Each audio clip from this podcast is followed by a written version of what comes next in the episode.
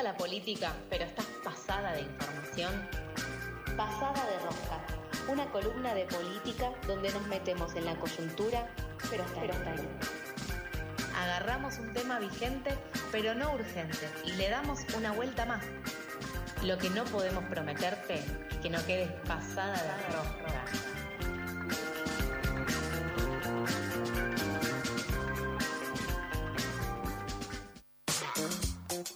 Por el Cambio ha logrado superar esa falsa ilusión del individuo salvador. Lo hemos hecho siempre manteniendo la unidad, a pesar de los momentos complejos que hemos transitado. Lo estamos demostrando con la gran cantidad de dirigentes nuevos, competitivos y diferentes que tenemos hoy. Estoy convencido de que ese es el equipo que la Argentina necesita para comenzar el nuevo ciclo. Por todo esto, quiero ratificar la decisión de que no seré candidato en la próxima elección. Y lo hago convencido de que hay que agrandar el espacio político del cambio que iniciamos y que tenemos que inspirar a los demás con nuestras acciones. Pero voy a seguir defendiendo la libertad, la democracia y los valores que compartimos como siempre lo he hecho. Y lo haré siempre al lado de ustedes, con la seguridad de que los argentinos hemos madurado y no nos vamos a dejar pisotear más por el populismo. Confío mucho en el aprendizaje de estos años. Confío en que van a elegir a quien mejor nos represente y que esa persona va a contar con el apoyo de todos. Nunca más, nunca más vamos a tener una marioneta como presidente. Esto es, esto es buen día, 8.40 de la mañana, estamos en FM La Tribu, esto es Pasada por Alto y estamos ya mismo eh, en Pasada desde Rosca, que es la columna de Nachito Marchini, escuchando a el capo. Dios, tengo que usar argumentos políticos, no puedo decir simplemente que me parece un Respira, salame. respira, Dios, Sofía, Dios. respira. Hay Mauricio que reconocer Macri. que, buenos días, primero, Buenos ¿cómo están días. compañeros? Y ahora estoy enojada. Enojada, pero bueno, él pudo vencer a su enano interior y eso es muy Su importante. enano modula, Nacho, porque te- lo escuchás a Macri y, y te sale todo así. lleva, Ah, sí, claro, claro, me lleva, me lleva a arrastrar la lengua. A tu Sí. enano interior. Sí, sí, después tuvo una entrevista. Bueno, contextualicemos un poco, este video salió el domingo a las 10 de la mañana, Sí. obviamente antes no porque quería estar despierto para ver las reacciones. Y a las 7 tiene Netflix. Y claro, entonces tenía, que- tenía un margen de 9, 8 Ay, horas. Cansa solo, Dios, qué bronca que me da. Un video que tuvo muchas reminiscencias al de Cristina anunciando su candidatura a vicepresidenta en 2019, también algunas a las del año pasado cuando en el marco de la causa vialidad decidió no ser candidata a nada. Entonces hubo, ese fue el paralelismo obvio que surgió. Pero bueno, lo del enano tiene que ver con que después a la noche salió en el programa de Luis Majul. Con un no- enano. Con un no, enano. me parece un poco fuerte que Con le los digas enano a brosos. Luis Majul. No, no, no, por favor, no, no, Bien. no, todo bien con Luis. Eh, dice que pudo vencer, pudo vencer a su enano interior que es el ego. Parece ese enano que tenemos todos adentro. Eso es lo que dijo Mauricio. Sí. Pero bueno, venció el enano y se decidió a no ser candidato. Sofi, más que estallada, yo quiero decir que ape- apenas escuché la 11, palabra 3, enano. 1131260887. ¿Cómo vences a tu enano interior? ¿Y cuál Queremos- es tu enano interior? Queremos leerte, arroba pasadas por alto en Instagram y en Twitter. ¿Cuál es tu enano interior? ¿Cómo lo vences? Bueno, Uf, y tengo que anunció, respirar. Bien. anunció en este video con una estética muy macrista, mirar a la cámara, hablarle al pueblo. Camisa celeste. Camisa celeste, desabotonada, ojos Fondo color de verde. cielo, fondo verde, toda la estética sí, sí. vieja del macrismo que sigue utilizando.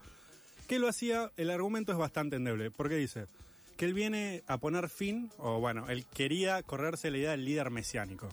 En lo que después vamos a escuchar otro audio en el que lo hace particularmente pegándole a algunas personas, por lo que se entiende.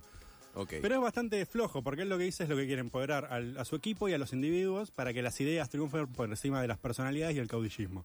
Lo que pasa es que uno se pregunta, si él siente que es el que mejor representa ese espacio, ¿por qué no iría él mismo a defender a su equipo Claro. y a sus ideas y a su grupo?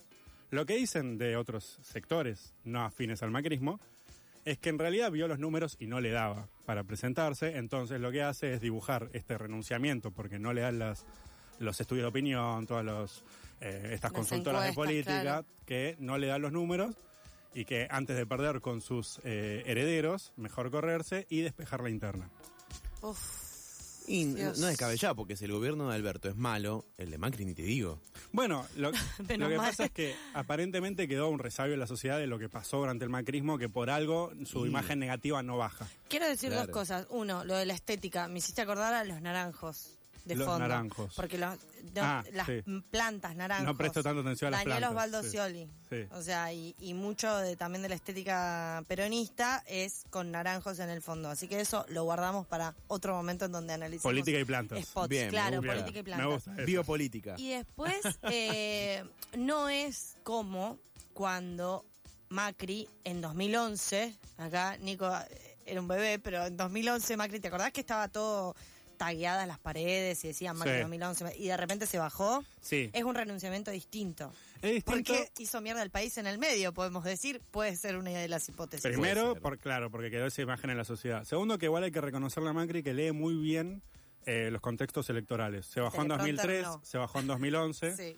cuando en 2011 arrasa, arrasa Cristina con el 54%, y en 2003, cuando ya era un personaje relevante en la política, venía de crecer muchísimo en Boca, antes de proyectarse como jefe de gobierno, pero se ve que lee muy bien los contextos en los que sabe que va a perder, y no le 2003 gusta perder. Se bajó justo porque después vino 2004, Cromañón, se fue Ibarra y ahí llega el macrismo. Claro, Entonces exactamente. es como ese tipo de lectura, Claro.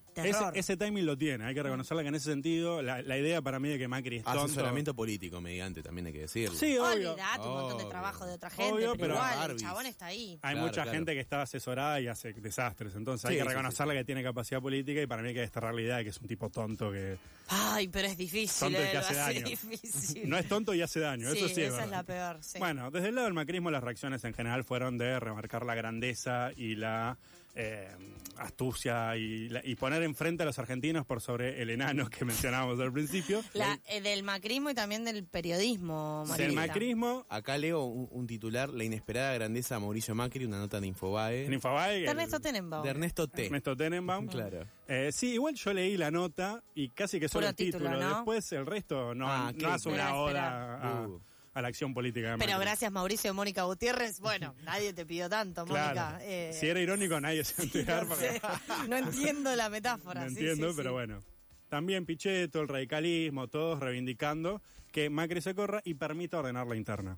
Esto tiene dos ventajas, eh, la, la acción que, to- que tomó Macri el domingo. Primero es verdad que despeja la incertidumbre, algo que del otro lado es bastante alta. Claro. Entonces le da una imagen más positiva a la oposición en el sentido de que, bueno, estos son los candidatos, está abierto el juego, van, pr- probablemente se defina entre Larrete y Burrich, que son los dos candidatos más sólidos, podría también sumarse Vidal a esa contienda, Pichetto y Carrió daría la, la sensación de que eventualmente se bajarían o que no son muy redituables electoralmente. Hay que ver una candidatura de Morales, que ya se lanzó, hay que ver si la sostiene hasta el final o termina arreglando en alguna fórmula de vicepresidencia, por ejemplo, con Larreta o con cualquier otro candidato. Bien. La otra eh, ventaja es que lo corre a Macri del centro del debate. Probablemente la campaña del oficialismo esté orientada a, bueno, agarramos un país en llamas, destruido, vaciado, lo cual es bastante cierto. Y esto fue culpa de Mauricio Macri. Claro. Si vos no lo tenés enfrente, es más difícil endilgarle esas cosas a Larreta, a Bullrich, Claro. a Vidal o a Morales, digamos. Mm, Un análisis que hago Sí. rápidamente y porque le pongo ganas de hacerle este análisis. me gusta. Quizás eh, esta reacción de Macri es también porque Macri no funciona sin Cristina enfrente.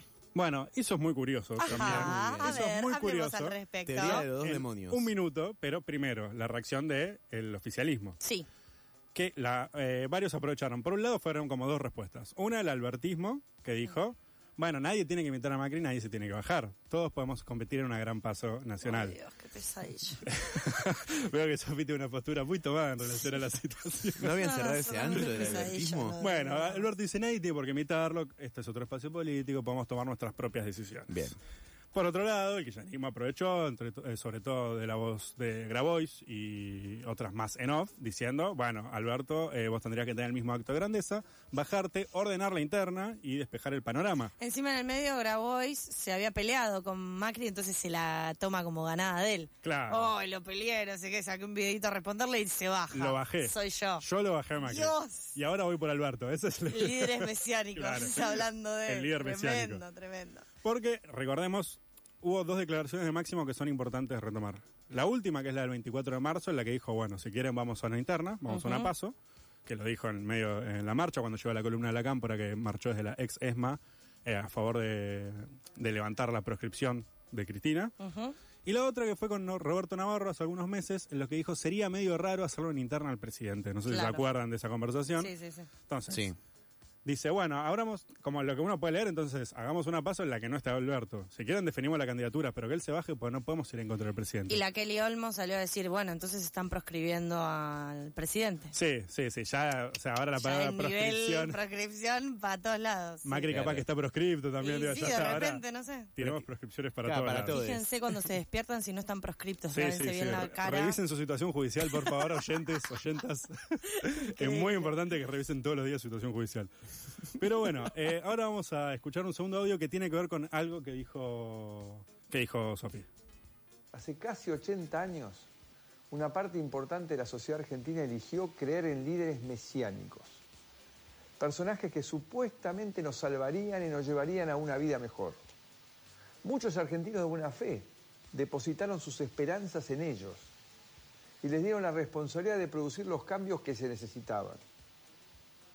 Pero este tipo de liderazgo terminó siendo muy dañino para el país les dio un poder desproporcionado a personas tan falibles como cualquiera. Este liderazgo paternalista, lo llamo, desalentó a los argentinos a asumir su propia responsabilidad, su propia responsabilidad en los cambios que querían para sus vidas.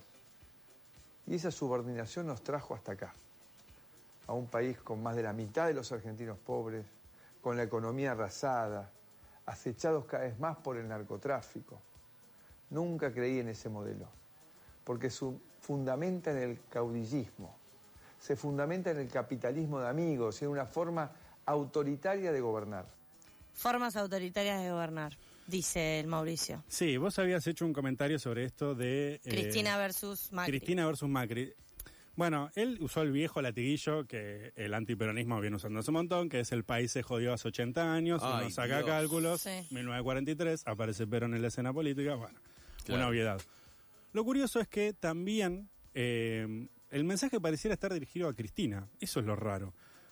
Una Cristina que no se ha presentado en los hechos. Si bien ahí está el operativo Clamor, todo esto lo conocemos, con las múltiples Y los Cristina presidente y que ella no diga absolutamente nada más que sonreír. Ella no niega, pero los hechos jamás dijo... no, no afirma ni niega igual, Ella ¿eh? dijo cuando Sí. fue lo de la causa realidad, dijo, yo no voy a ser candidata a nada. Y hasta ahora no se retractó eso, más allá que haya un operativo desde ciertos sectores del cristinismo para que revea esa decisión y se presenta, aunque sea senadora, digamos, hay una- un, un operativo en ese sentido. Ujú.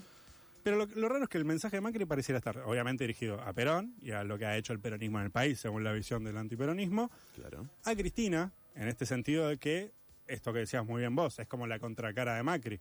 Lo que es medio raro es que se está dirigiendo a una persona que no se está candidateando, por lo que se puede entender que capaz está funcionando como eh, la idea de una disputa teórica entre dos modelos de país. Como que eso lo sostiene a pesar de que no esté la presencia de Cristina. Claro.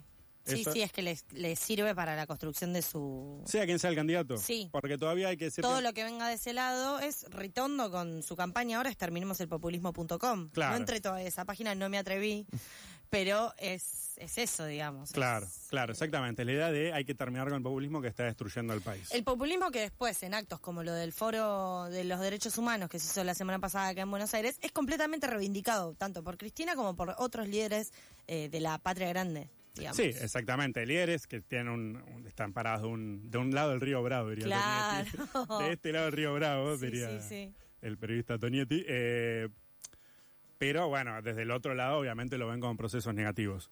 Y lo último, que leí una nota que me resultó interesante, que creo que era de Werner Pertot, no estoy seguro, no quiero... Que estudia el macrismo hace muchísimo, así Estudia- que puede y ser. estudia mucho el análisis político de los discursos, que el tercer Mesías al que se puede estar dirigiendo Macri es a Milei. Porque ¿cuál es una de las Ay, preocupaciones? Que si se baja Macri, los votos de Macri no vayan naturalmente hacia Patricia Bullrich, que parece a priori la candidata que va a, como decir, a padrinar Mauricio Macri en las elecciones, Ajá. sino que se, eh, se vayan hacia la libertad avanza y que se dé este escenario en el que llega a un segundo puesto.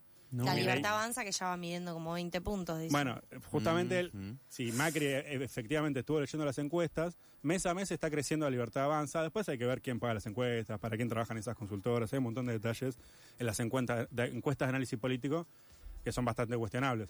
Pero, digamos, el tercer Mesías sería, bueno, no, no se dejen guiar por un tipo que aparece y grita que va a volar el Banco Central y va a solucionar todo de la noche a la mañana, porque es una falsedad que no funciona. Bien. Eso sería eh, en relación a lo que vos habías dicho antes. Ya estamos medio sobre el pucho de la columna. Eh, también se comparó con Messi, eso fue un- algo más que no sé si lo escucharon. ¿Hay alguno de los dos Dios. audios que nos quedan que podemos escuchar? Sí, escuchemos el último porque quiero dejar una recomendación que tiene que ver con otro tema. Perfecto, entonces vamos a ese. civilesdeladictadura.com.ar es una plataforma que reúne por primera vez en un mismo sitio información básica, tanto biográfica como judicial, de los empresarios que fueron corresponsables del terrorismo de Estado.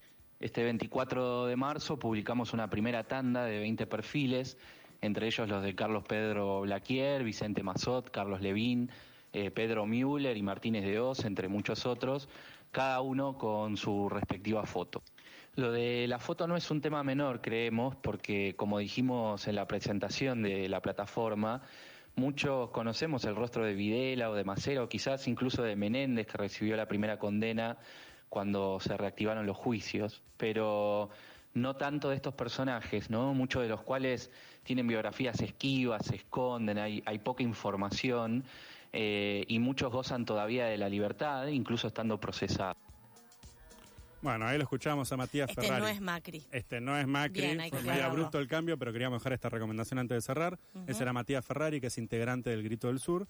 Este es un proyecto conjunto de El Grito del Sur, el Espacio de Memoria Virrey Ceballos, La Retaguardia y Tierra Roja, para eh, ponerle cara y contar la responsabilidad civil que tuvieron los empresarios durante la última dictadura militar. Liberaron una primera tanda de 20 perfiles que se seguirá ampliando a lo largo del tiempo. Entre ellos el grupo Mar- Macri de ahí vale la pena la... Macri todavía no está subido. no salió, pero... No salió, sí salió el de Blaquier, que falleció exactamente hace dos semanas, murió impune a los 95 años de edad, uno de los responsables del de, el apagón de Ledesma, que fue una de las primeras eh, acciones de terrorismo de Estado en el, país, en el norte del país, en Jujuy. Bien, entonces un repaso por lo que fue el renunciamiento histórico del líder Mauricio y también esta recomendación de Civiles de la Dictadura, una iniciativa de, de periodistas Civiles, civiles de la dictadura.com.ar, reiteramos. Perfecto, gracias Nacho. Hablamos el lunes que viene. Esto fue Pasadas de Rosca. Seguimos hasta las 9. Quedan unos minutitos nomás. Hace unos meses los argentinos fuimos enormemente felices gracias al triunfo de la selección argentina en Qatar. La selección apostó un liderazgo de equipo, de conjunto. Apostó la suma de individuos detrás de un objetivo, aún teniendo en la cancha al mejor jugador de toda la historia de la humanidad. Pero el resto no esperó que fuera él quien asegurara la victoria. Cada uno de los jugadores asumió por completo el desafío. Todos brillaron, todos sufrieron, todos lucharon al final, todos ganaron. No ganó el líder, ganó el equipo. Y así ganamos todos los argentinos.